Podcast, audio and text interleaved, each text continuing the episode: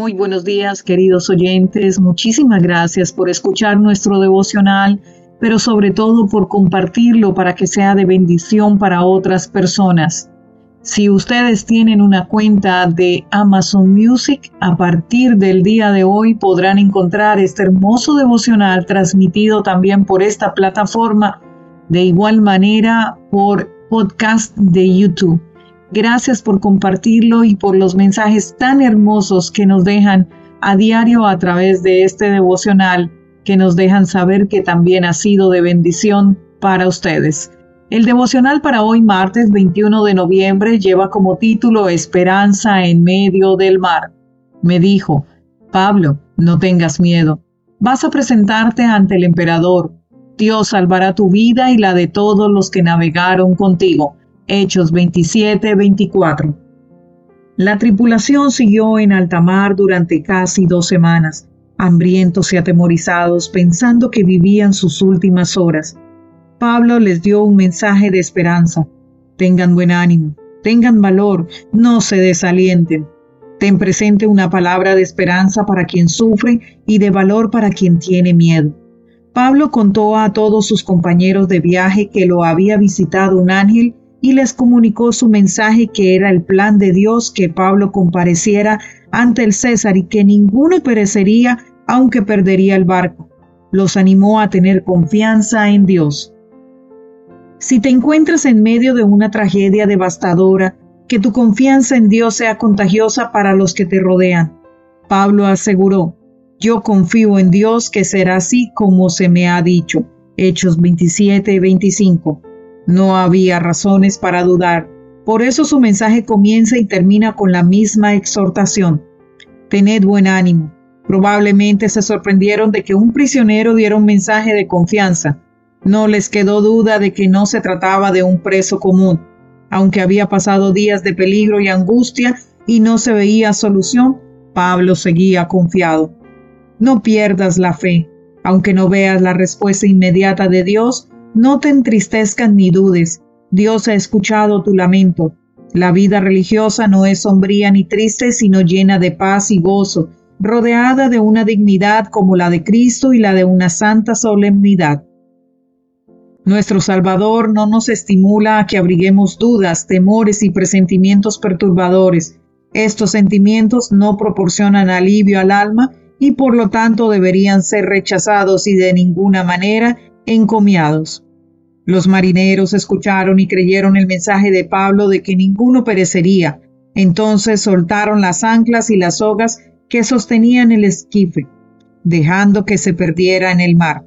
Pablo tomó algo de alimento, le agradeció a Dios y a los demás y se animaron y lo imitaron. Sé un modelo de paz en medio de la tribulación. Disponemos solamente de un día a la vez y en él hemos de vivir para Dios. Por ese solo día, mediante el servicio consagrado, hemos de confiar en la mano de Cristo todos nuestros planes y propósitos, depositando en Él todas las cuitas porque Él cuida de nosotros. Por fuerte que sea la tormenta, siempre es pasajera, pero las bendiciones son eternas. Amoroso Padre Santo, bendito y alabado sea tu nombre.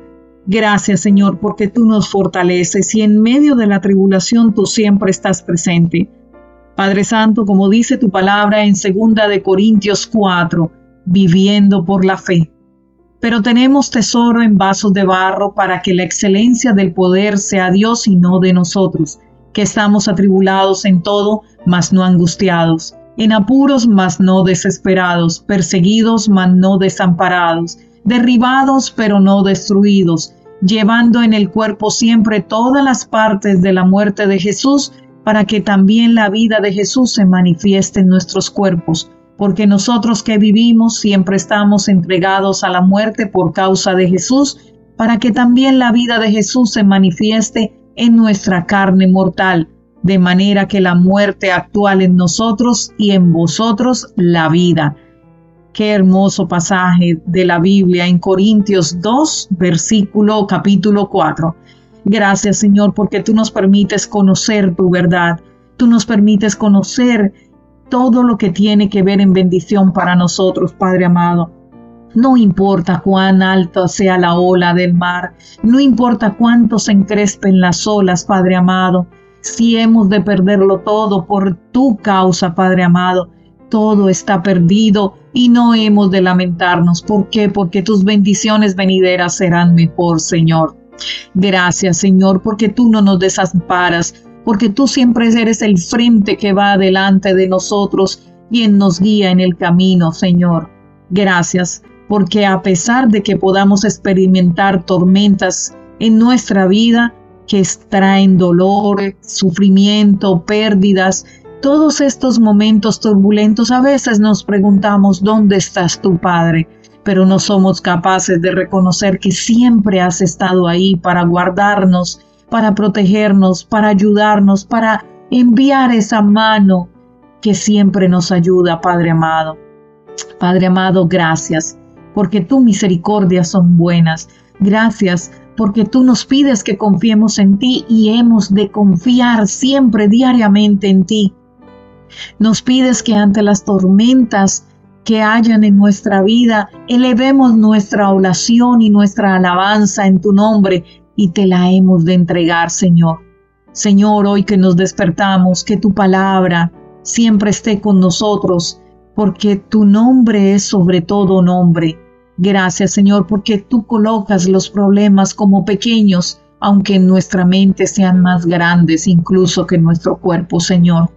Gracias porque tú tienes el control de todo.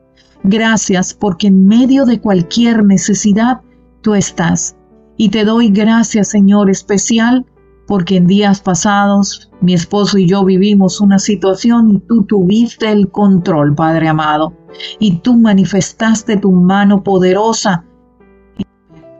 Gracias por darnos el reposo que necesitamos en nuestro corazón y la claridad para saber cómo actuar, Señor, y te doy gracias. Gracias, Señor, porque una vez más has hecho un milagro en nuestras vidas. Gracias porque somos testimonio de que siempre tú estás con nosotros, Señor. En el nombre de Jesús